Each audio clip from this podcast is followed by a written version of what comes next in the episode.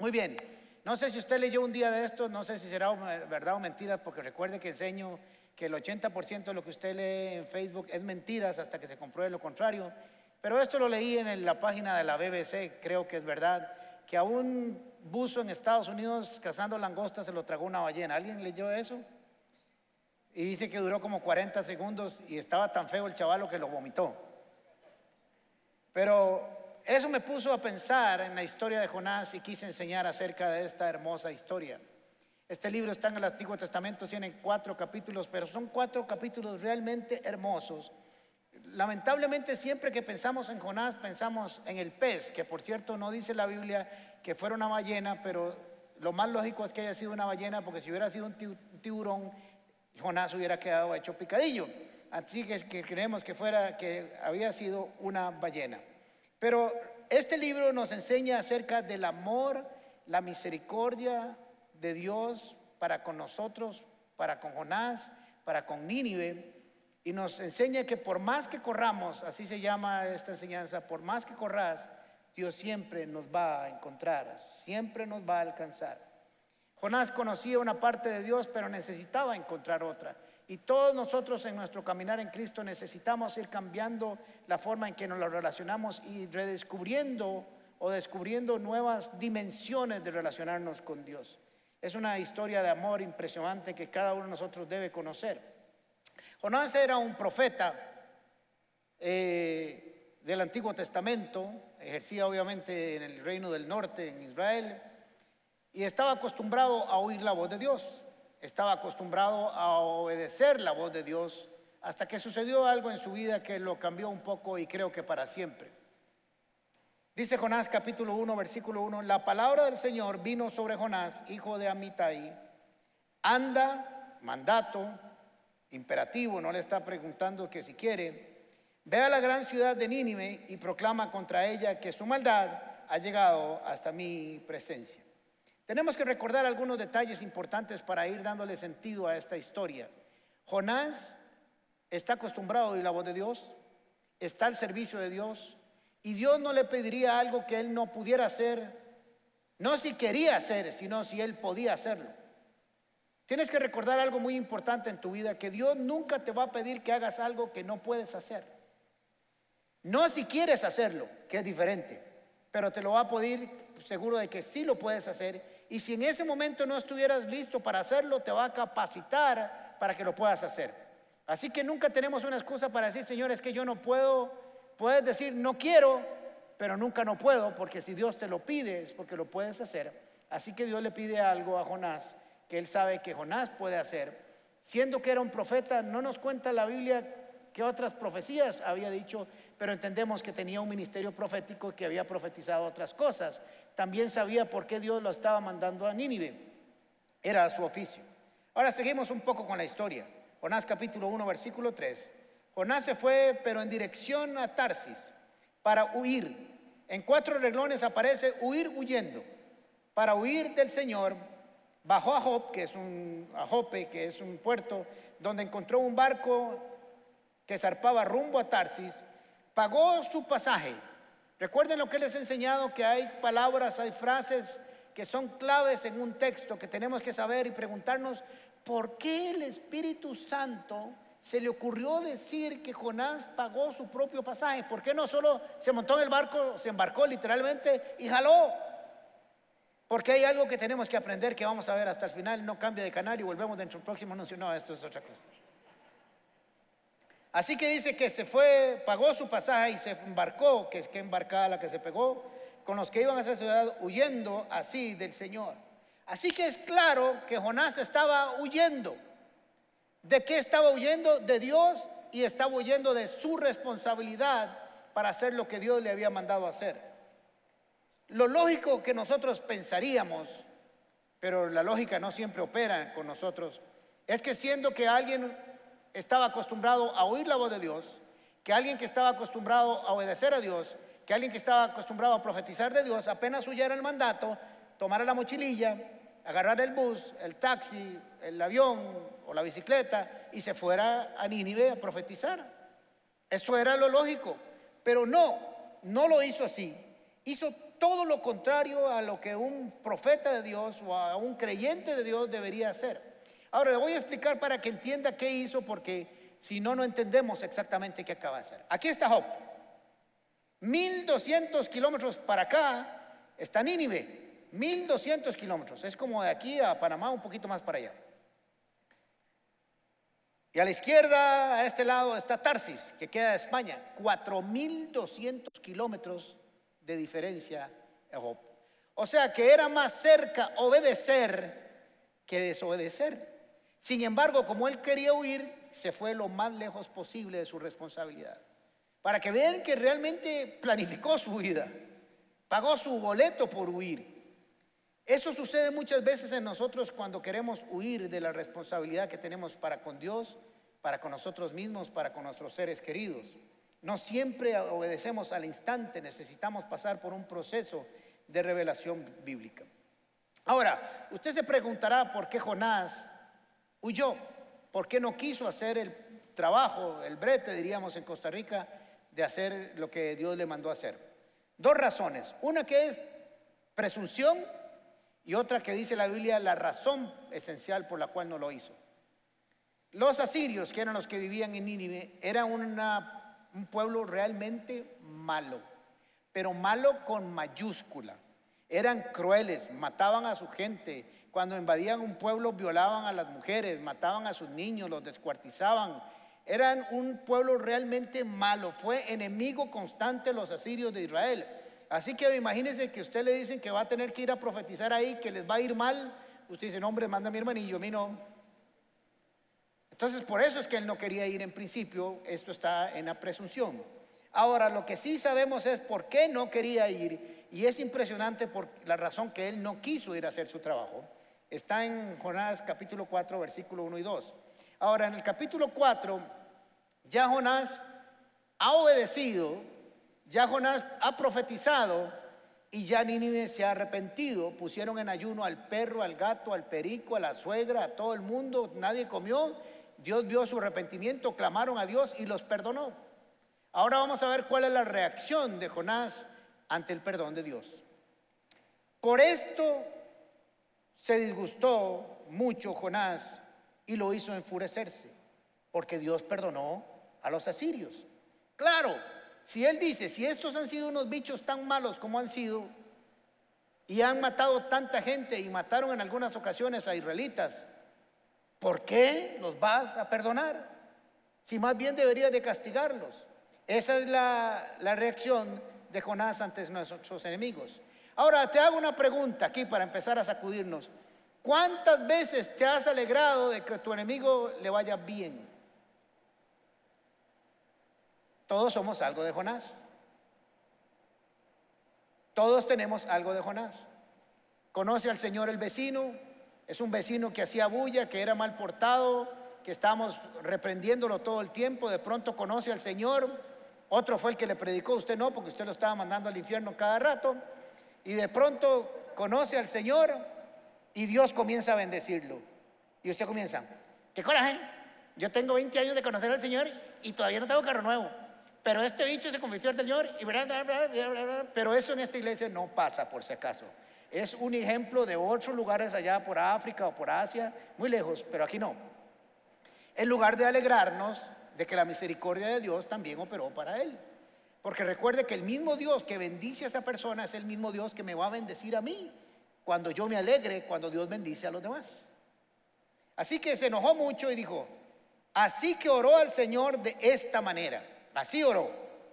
Oh Señor, ¿no era esto lo que yo te decía cuando todavía estaba en mi tierra? Entonces pon mucha atención. Jonás le estaba diciendo, desde antes de que yo saliera, ya te estaba diciendo esto, que quede claro. O sea, Jonás estaba estrilando antes de salir. Por eso me anticipé a huir a Tarsis. O sea, ya dijo por qué huyó. Aquí está claro. Pues bien sabía que tú eres un Dios bondadoso y compasivo. Veas si Jonás conocía a Dios, que sabía lo que Dios iba a hacer cuando el pueblo de Nínive se arrepintiera. Qué hermoso es conocer a Dios y anticiparnos a lo que Él va a decir o hacer. Se ve que, que, Jonás tenía una hermosa relación con Dios, que dijo, yo sé que tú eres un Dios bondadoso, misericordioso, lento para la ira, lleno de amor, que cambias de parecer y no destruyes a los que se arrepienten. Entonces lo que le está diciendo el Señor, yo no quería hacer este trabajo porque sé que eres Dios bueno, Dios bondadoso, tardo para la ira, grande en misericordia. Y yo me iba a parar enfrente de niño y le iba a decir, arrepiéntase malvados porque va un juicio contra ustedes. Y eso no iba a suceder porque usted los iba a perdonar. Vea qué concepto que estaba en el corazón de Jonás. Voy a ir a profetizar y les vas a ir a hacer un bien en lugar de un mal. Qué hermoso es conocer a Dios hasta ese momento. Claro, él reaccionó de manera equivocada. Ahora, pensando en lo que había en el corazón de Jonás, Jonás necesitaba entender como cada uno de nosotros que el mismo Dios que tiene misericordia y amor para conmigo es el mismo Dios que quiere perdonar a los asirios. Tienes que guardar esto en tu corazón. Si quieres que Dios haga algo para contigo, tienes que desear que Dios lo haga para con los demás, porque es el mismo Dios que quiere bendecirte. Si usted quiere, dice, por eso bendiga a sus enemigos, ore por sus enemigos, perdone como yo los he perdonado, porque si yo hago esto aún con los malos, ¿cómo no lo voy a hacer con usted, que de los míos? Entonces, Job, eh, Jonás necesita entender esto y Dios se va a encargar de enseñárselo. Ahora, lo más interesante de toda esta historia, de la suya y de la mía, es que Dios nunca nos va a detener cuando queramos huir. Nunca. Dios no fue y le dijo, ah, no, no, no, no, no, no, Jonás, tranquilo, no, no, no, vení, te voy a agarrar de la mano, te voy a hacer esto, lo otro, lo otro, no, no, le dijo, hey, si usted quiere jalar, jale. Yo lo voy a acompañar de camino. Yo voy a estar contigo. Pero si quiere agarrar los chunches sin jalar, jale. Si usted en este momento se quiere levantar de la silla y se quiere ir para su casa y no quiere escuchar el sermón, Dios no lo va a impedir. Lo va a dejar que se vaya. Va a ir con usted. Lo va a perseguir. Pero no lo va a impedir. Nosotros a veces oramos cosas muy raras. Sobre todo cuando queremos que la responsabilidad sea de Dios y no de nosotros. Aquí nadie ha orado así, pero Estamos queriendo hacer algo y decimos, Señor, si esta no es tu voluntad, que mañana en la mañana pase un dinosaurio delante de mi casa. Y entonces así estoy seguro de que no es tu voluntad. Eso no, no va a suceder. Porque Dios nunca te va a quitar la responsabilidad de decidir por lo bueno o lo malo de tu vida. Nunca. Dios tiene, te va a dejar siempre que escojas y escojas lo que está en las escrituras, lo que es santo, puro, honesto, recto y santo. Señor, si no debo ir a esa fiesta que se me estallen las cuatro llantas. No, vas a llegar a la fiesta, no ser que usted diga, esta fiesta no me conviene, yo no debo estar ahí, estamos en pandemia, todo el mundo va a estar sin cubrebocas, etcétera, etcétera, etcétera. No vas a ir, lo correcto es no ir. Pero Dios no te va a estallar las cuatro llantas. Jonás tomó una decisión, se montó en el, barco y jaló y Dios dijo, ok, si eso es lo que usted quiere hacer, yo lo voy a acompañar de camino. Cuando Elías huyó de Jezabel, también lo dejó huir, lo acompañó, le trajo una revelación extraordinaria, pero nunca se lo impidió ir. Entonces, si piensas que Dios te va a impedir para cuando tengas que huir, estás equivocado y tienes que orar de manera diferente. Lo que tenía que, eh, porque estoy con lo que Jonás tenía que entender es que no importa, por más que corriera y huyera, es imposible esconderse de Dios. Y yo quiero decirle a cada uno de ustedes y a aquellos que nos están viendo por las diferentes plataformas, que a veces pensamos que podemos huir de Dios. Que a veces somos tan extraños en la forma de pensar que creer que Dios está aquí en la iglesia, pero no está donde ayer no tuvimos que haber estado. Jonás trató de huir de Dios y se fue para el lugar más lejano de su responsabilidad. Esta era su responsabilidad y se fue para el lado opuesto y al cuadrado. Pero mire lo que dice el Salmo 139, 7 al 10. ¿A dónde podría ir lejos de tu espíritu? Se está preguntando, ¿dónde podría ir? ¿A dónde podría huir, que era lo que estaba haciendo Jonás? Lejos de tu presencia. Si subiera a las alturas de los cielos, allí estás tú. Ahí me encontrarías. Y si bajara a las profundidades de la tierra, también estás allí.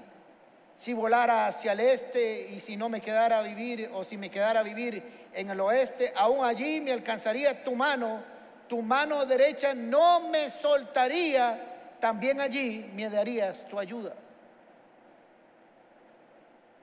¿Cuántas veces pensamos que podemos huir de Dios?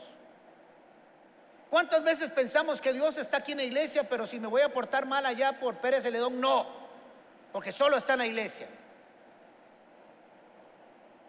Somos un poco tontitos, para no decir mucho, pensando que Dios está en un lugar y en otro lugar.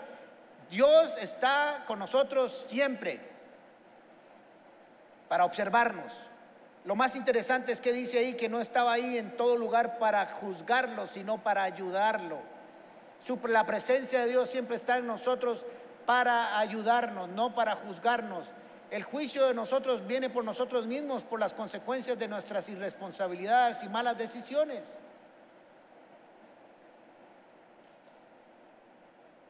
Cada uno de nosotros tiene que entender que tiene un propósito en esta vida.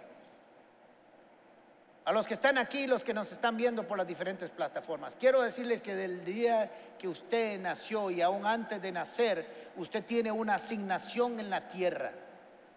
Usted no nació por casualidad, usted no nació solo para respirar, comer y morir. Dios permitió que usted naciera con un propósito, con una asignación celestial. Y Dios te va a perseguir y te va a estar constantemente llamando para que la cumplas. No sé cuál cada uno de ustedes tiene que descubrirla. Yo al menos descubrí la mía y no sé cuánto me falta por descubrir. Pero hasta que no lo cumplas, no estarás en paz. Porque fuiste diseñado para ser una persona de propósito en el reino de los cielos. Cada uno de nosotros tiene un llamado que tiene que descubrir y oír. Y te voy a decir que Dios no te va a soltar.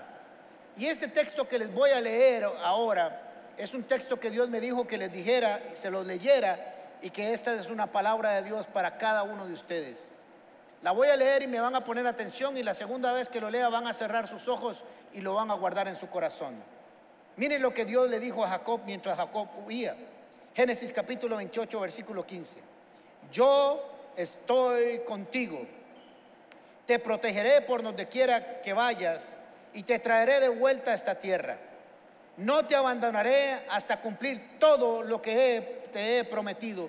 Dios quiere decirte hoy que Dios no te va a soltar, nunca te va a soltar, nunca vas a ir más lejos de su voluntad hasta que se cumpla todo lo que Dios ha establecido para tu vida. Créalo usted o no, créanlo los hombres o no, créalo el diablo o no, Dios lo va a cumplir. Porque esa es su promesa y estará con nosotros siempre. Ahora cierre sus ojos los que nos están viendo por internet también si pueden y van a guardar esta palabra. Génesis 28, 15. Yo estoy contigo. Te protegeré por donde quiera que vayas y te traeré de vuelta a esta tierra. No te abandonaré hasta cumplir todo lo que te he prometido. Amén y amén. Dele un gran aplauso al Señor por esa semilla que ha sembrado en su corazón.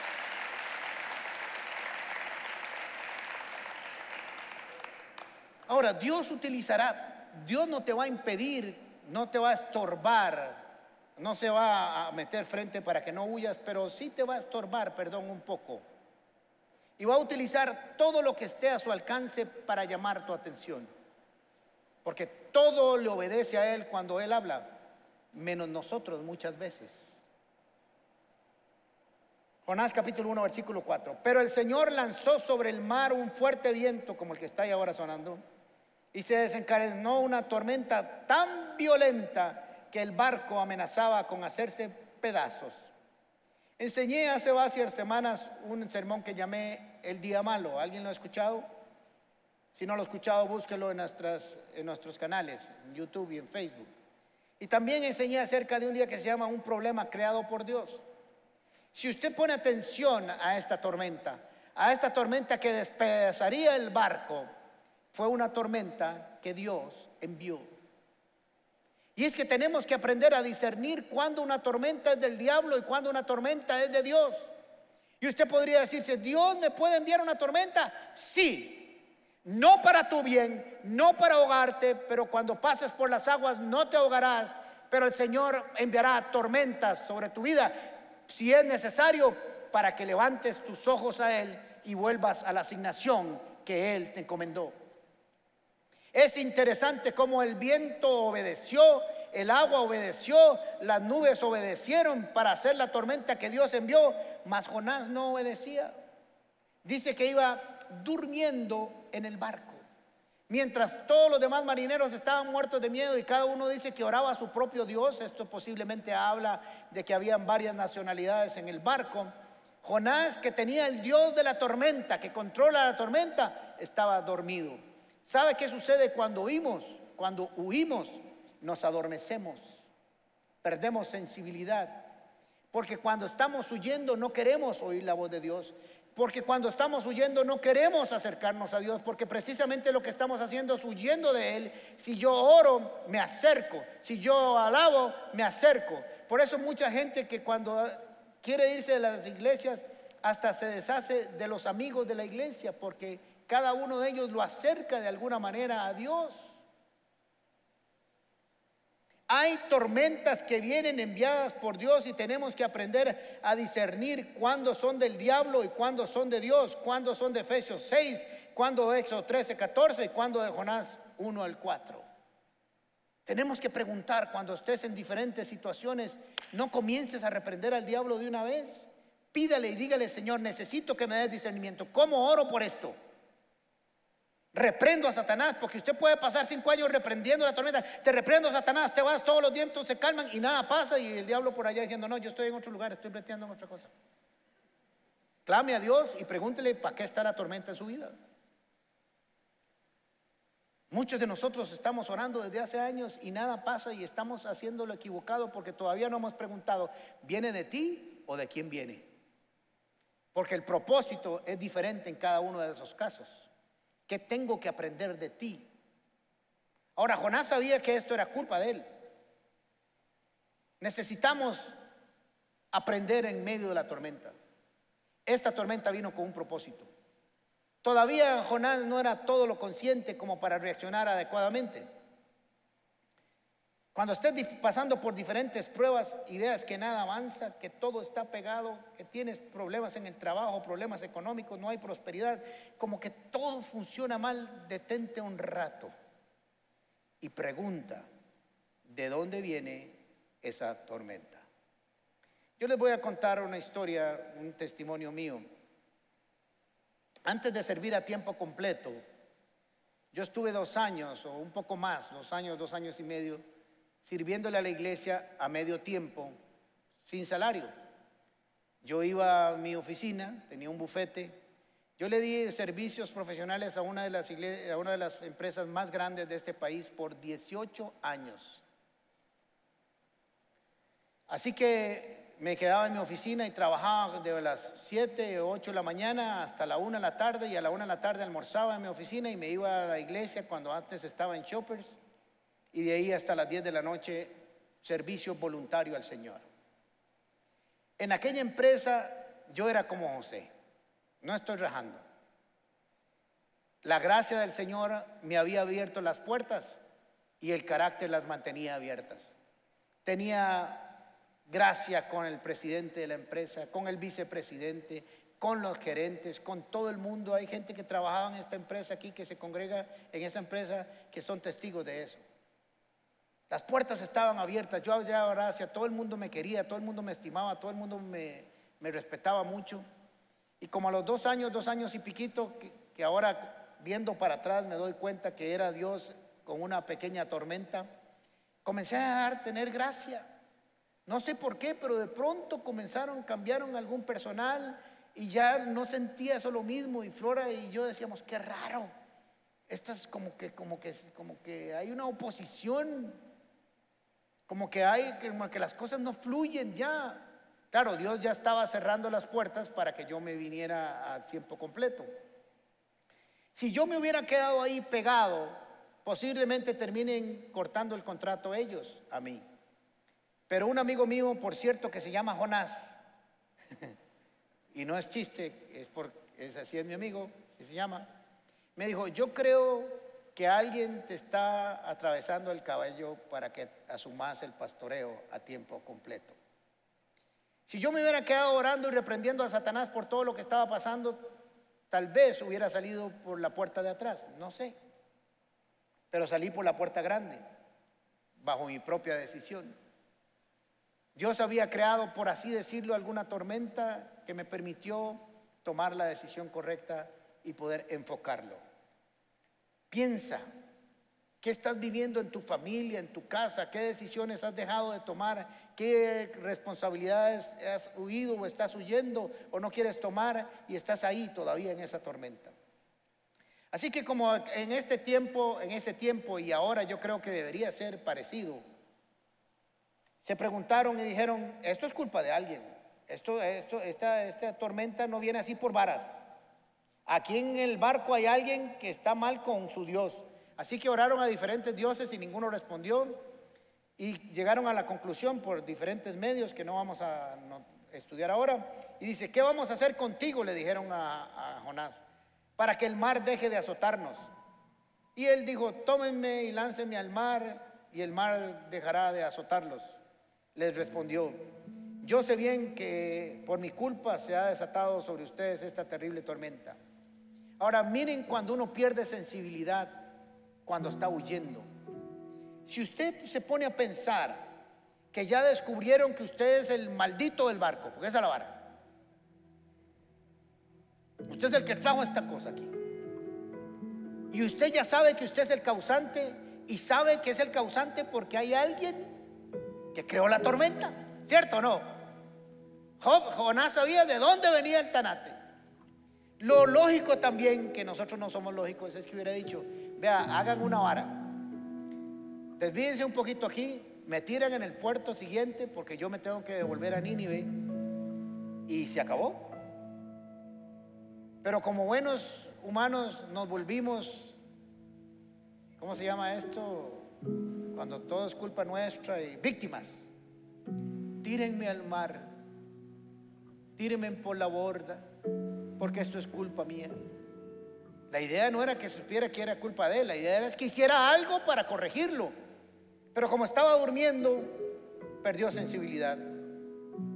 Ahora, miren qué interesante, porque cuando Dios ha ordenado que usted haga y yo hagamos algo, aunque nosotros nos devolvamos o huyamos para la derecha o para la izquierda, Dios siempre va a empezar a, alinear todo para que se conforme a su voluntad. Y no nos va a obligar, pero va a comenzar a traer cosas a nuestro lado, palabras, acciones, tormentas. O un pez. Jonás 1.17, el Señor por su parte dispuso un enorme pez que no es una ballena, como lo dice la, escritura, pero pudiera ser, para que se tragara a Jonás, quien pasó tres días y tres noches en su vientre. Me pregunto yo, ¿fue más obediente el pez que Jonás? Y le dijo, le dijo al pez, vea pez, le voy a dar una vara. Iba a un barco con un desobediente.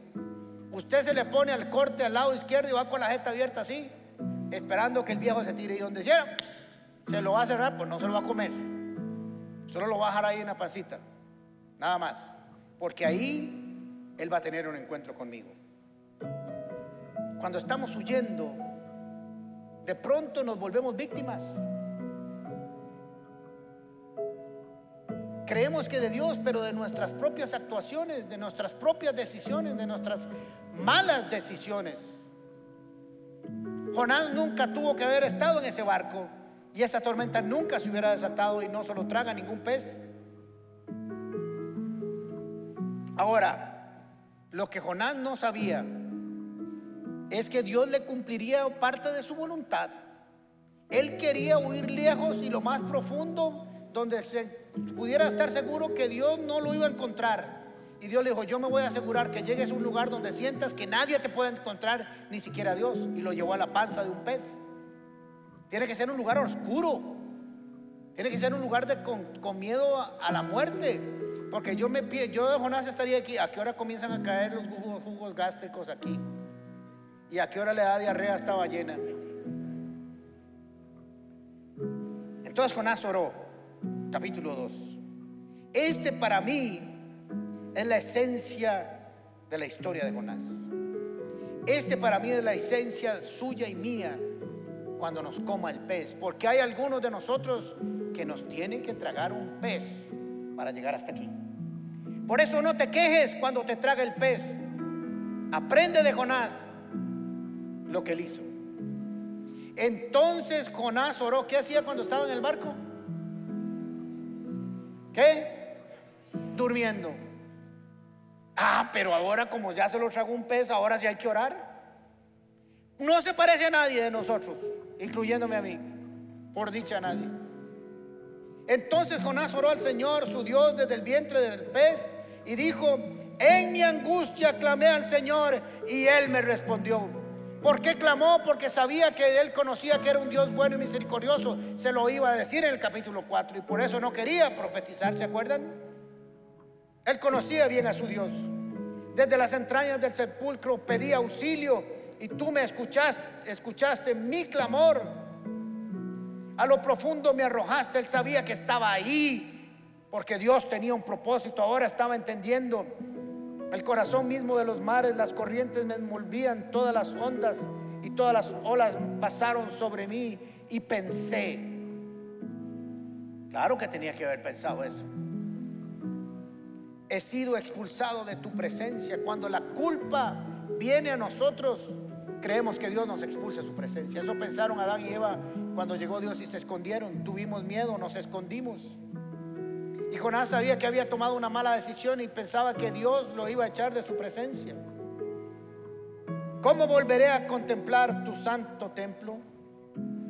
Las aguas me llegaban hasta el cuello, a lo profundo del océano me envolvía, las algas se me enredaban en la cabeza. Yo creo que esas algas eran lo que se había comido el pez y lo tenían ahí envuelto y no lo dejaban ni siquiera moverse, arrastrándome a los cimientos de las montañas. Me tragó la tierra, así sentía que estaba y para siempre sus cerrojos se cerraron tras de mí. Pero tú, Señor, pero tú, Señor, pero tú, Señor, Dios mío, me rescataste de la fosa. Y al sentir que se me iba la vida, me acordé. Es que ¿por qué tenemos que acordarnos hasta que estemos ahí? Ahora, la enseñanza es que no lo hagas. La pregunta es por qué nos tenemos que acordar del Señor hasta que estamos en el pozo, en, la panza del pez.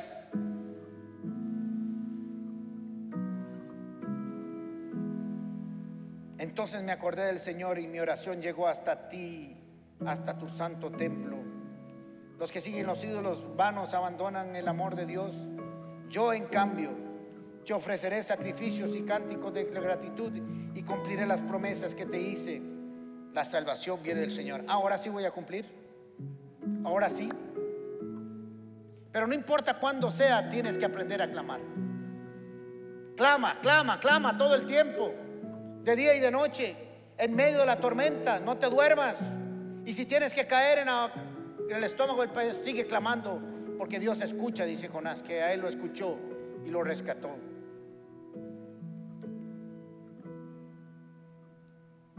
Jonás quería irse lejos del Señor, pero no pudo. No lo logró.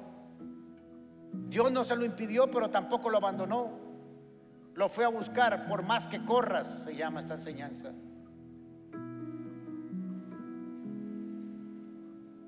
Lo que Jonás no sabía, lo que no sabían los marineros, es que todo se estaba alineando para que se cumpliera la voluntad de Dios. Entonces Dios le dio la orden al pez. Después de que Jonás oró y le dijo, ve y tíralo a tierra seca. Así que llegó el, el animal ese gigante y lo puso así, se echó un eruptillo y salió a tierra seca. No dice la Biblia dónde lo puso. Pero sí dice que Dios le volvió a hablar y le dijo, ve, Dios le habló por segunda vez y le dijo, ve y haz lo que te había dicho. Esto es mi presunción. Hay algunos que creen que Dios lo devolvió a Job para que empezara otra vez de nuevo, porque Dios siempre nos lleva al lugar donde nos permite empezar de nuevo. Y otros que lo llevó hasta Nínive. Lo que no sabía Jonás es que cuando estamos en la voluntad de Dios, Dios nos lleva por su cuenta y riesgo, por así decirlo. Porque miren qué interesante. ¿Se acuerda que cuando les dije que pagó su pasaje, que por qué el Espíritu Santo se tomó ese tiempo? Miren lo que dice 1 Corintios capítulo 9, versículo 7. En el ejército ningún, ningún soldado se paga sus gastos o paga su salario, dice otra versión. Los que cultivan las uvas comen de las uvas que recogen y los que cuidan las cabras toman de la leche que ordenan, que ordeñan, perdón. Así que cuando estaba orando el, eh, eh, Jonás y mientras él estaba en su clamor, no sabía dónde estaba. Lo que no sabía Jonás es que el pez no solamente había recibido la orden de tenerlo en su panza hasta que Dios se lo indicara, sino que el pez lo llevó de vuelta y lo puso en la tierra donde él cumpliría su propósito. Qué mensaje más hermoso. Mientras él estaba clamando, mientras estaba ahí orando, diciendo todo lo que ahora leímos, que tú eres bueno, que cuando volveré a verte, Señor, que tú me escuchaste, el Señor le había dicho al pez, pez, yo te diré dónde lo pones. Y sea que lo haya puesto en Job para cero kilómetros y empezar otra vez o que lo llevó a Nínive, tienes que aprender esto. Cuando huyes, escoges tu propio camino, tu propio destino. Y ese destino y ese camino lo paga usted. Va por cuenta suya cuando usted decide ir en contra de la voluntad de Dios, usted paga la fiesta. Pero cuando usted vuelve al Señor y se enfila a sus caminos, el Señor paga el transporte y lo lleva donde usted tenía que ir. Bendito sea el Señor. El camino de su obediencia siempre es más corto y más barato, porque Él se encarga de suministrar todo lo que usted necesite para cumplir con su voluntad. Hermosa enseñanza la que nos da Jonás. Hermosa enseñanza la que nos da el Señor con Jonás y con Nínive, porque entonces Jonás fue después de que salió del barco y de la panza del pez y entendió que la misericordia de Dios era tan grande que por qué no había que negársela a también los que a los asirios. Entendió que la misericordia de Dios siempre es buena y agradable como su voluntad y que no se la podemos negar a nadie. Ahora, cuando pensamos en Jonás, siempre se aplica esto para el ministerio, que Dios tiene un llamado de pastor, de evangelista, etcétera, y sí incluye. Quiero decirle que a cada uno de ustedes que tal vez usted no lo haya querido asumir, pero Dios tiene un campo en el reino de los cielos con una asignación para usted y un servicio que tiene que hacer y tiene que encontrarlo para que comiencen a fluir muchas cosas en su vida. Tienes que servirle al Señor. Pero también hay una aplicación para nuestras vidas. Tal vez tienes años huyendo de decisiones que Dios te ha dicho que tienes que tomar. Decisiones en tu trabajo, decisiones en tu empresa, decisiones en tu familia, decisiones en tu matrimonio, decisiones para con tus hijos, decisiones en tu propia vida y sigues huyendo y huyendo y huyendo y las cosas no fluyen, hay tormentas y estás dentro de un pez, tenés tanto rato está en el pez que ya es como una úlcera ahí en el estómago de ese pez y no hay forma que salgas porque sigues reprendiendo a Satanás, te sigues quejando y es tiempo de que levantes una voz al cielo para que Dios te vuelva a poner en el lugar donde se cumpla tu voluntad.